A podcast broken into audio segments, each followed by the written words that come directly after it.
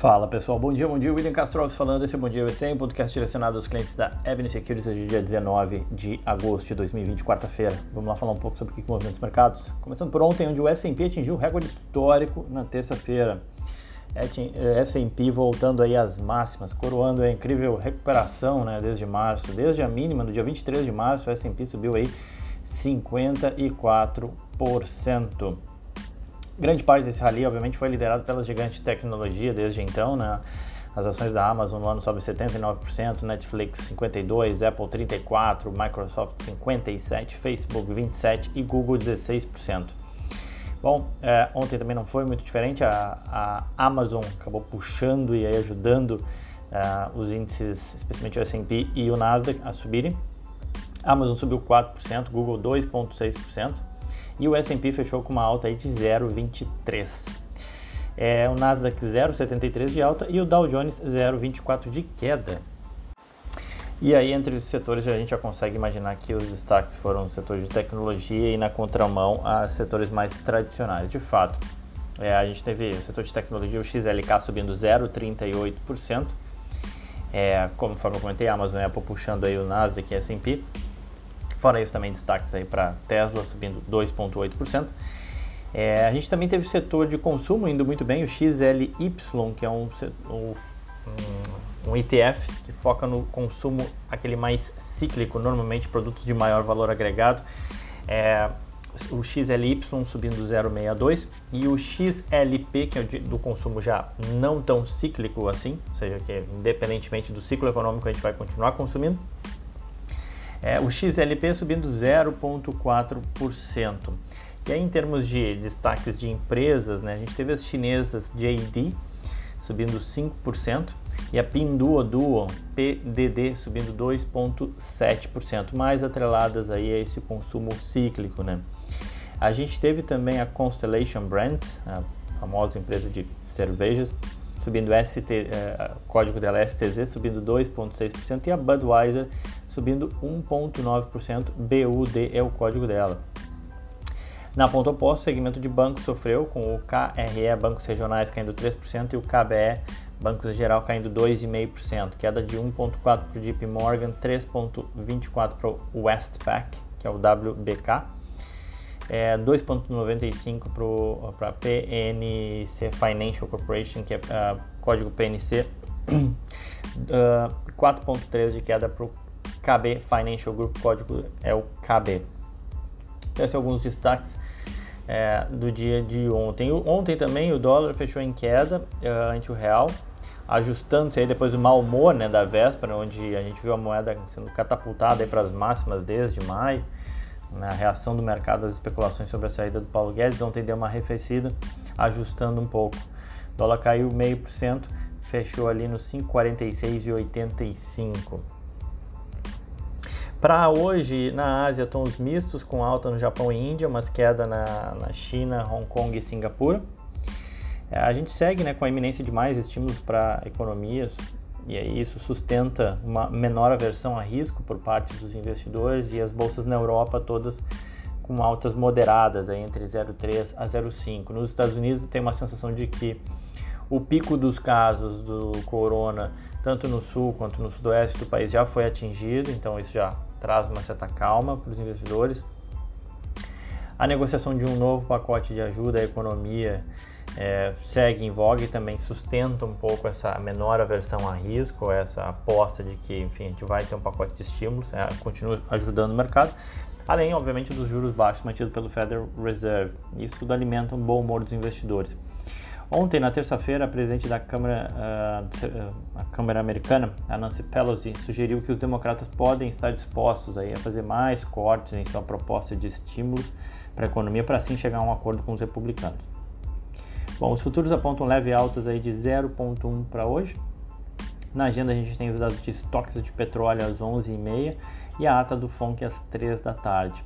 Além disso, em termos de agenda, a gente segue tendo safra de balanços, né? Ontem a gente teve, vou comentar aqui do Walmart, a gente teve Advanced Auto Parts, a gente teve agora pela manhã a Target, a gente tem ao final do dia de hoje a Nvidia e algumas outras.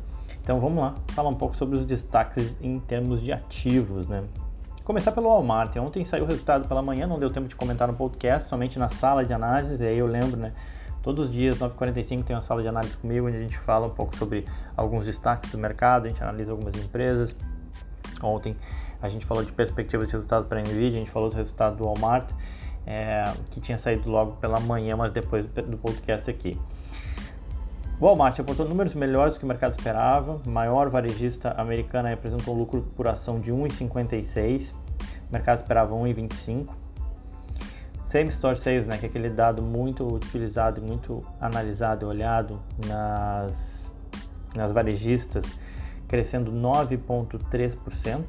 Né, dado de vendas das mesmas lojas crescendo 9,3% versus 5,4% que o mercado esperava. Então, números fortes, né? especialmente se a gente pensar no tamanho que é o Walmart hoje em dia. Né?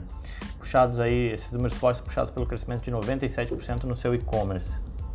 Então, o Walmart reportou um crescimento de 97% no seu e-commerce, né? E também teve um aumento do ticket médio de 27%. E aí, obviamente, esses números ajudaram a puxar o resultado, né? Por que, que as ações performaram mal? Essa é a pergunta, né? Por que, que as ações não subiram ontem, né?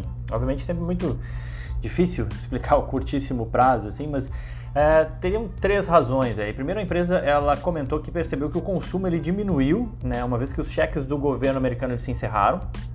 Então, o mercado entendeu que os resultados podem não sustentar, não se sustentar assim tão fortes, a menos que de fato o governo venha com novos estímulos para as famílias. Um segundo ponto é que a empresa ela não deu uma data ou uma estimativa mais concreta para o seu programa de membership, serviço né, de associação. É, o programa ele vai, a ideia é que ele acelere as entregas para os clientes, busque fortalecer o relacionamento com o Walmart, dar mais dados né, eh, sobre as preferências dos consumidores né, de produto e para que eles possam oferecer produtos e serviços customizados. Programa é chamado Walmart Mais, enfim, eles não deram um gás, não deram uma data específica para o Walmart Mais, que deve competir com a Amazon Prime, e isso também talvez ajudou a, frustrar um pouco as expectativas do mercado. E por último, vale lembrar também que as ações estão na máxima, né? Então, talvez seja esse um, esses três motivos aí porque as ações do Walmart, apesar de um bom resultado ontem, não performaram tão bem. Ontem também a gente teve o resultado da Coles, KSS. As ações da Coles despencaram mais de 16% no pregão, depois que a varejista apresentou uma perspectiva nada positiva para os seus negócios. A presidente executiva da empresa, CEO, a Michelle Gass, Gass perdão, Diz que a empresa planeja que a crise continue não é que a empresa planeja, mas que a empresa percebeu que espera que a crise continue impactando seus negócios no curto prazo. Eles comentaram que a temporada de volta às aulas começou suave, né, entre aspas, suave, soft, né, foi a palavra em inglês, é, devagar, né, digamos assim, em outras palavras, com muitos pais ainda incertos sobre como e quando seus filhos vão retornar às salas de aulas ou se vão retornar às salas de aula, né? Ok, isso faz sentido de fato, mas a questão é que no mesmo dia, né, a gente teve duas varejistas reportando números muito bons, e eu já vou comentar os resultados da Target aqui, ou seja, mais uma varejista reportando números bons. A gente teve ontem o Walmart e Home Depot. Então parece claro que a empresa ela vem sucumbindo a esse novo momento vivido pela economia. Né? A receita da Coles caiu 23% no segundo trimestre, número esse que foi melhor do que o mercado esperava. Também relatou um prejuízo é, mas relatou um prejuízo, um prejuízo aí maior do que esperado. O lucro caiu 80% para 47 milhões de dólares o lucro da Coles agora nesse, nesse segundo trimestre. Pelo lado positivo, o comércio online deles cresceu 58% e o e-commerce respondeu aí por 41% das vendas, comparado a 20% no ano passado. Mas ainda assim, no ano as ações caem 60%, com a empresa avaliada em 3,1 bilhões de dólares. Eles que têm aí 1.163 lojas nos Estados Unidos e 12 outlets, são realmente muito grande a Coles.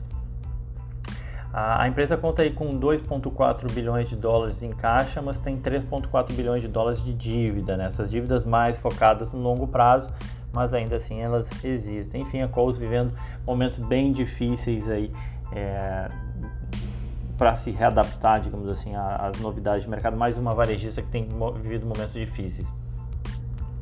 Em contrapartida, a gente teve o resultado da Target, TGT.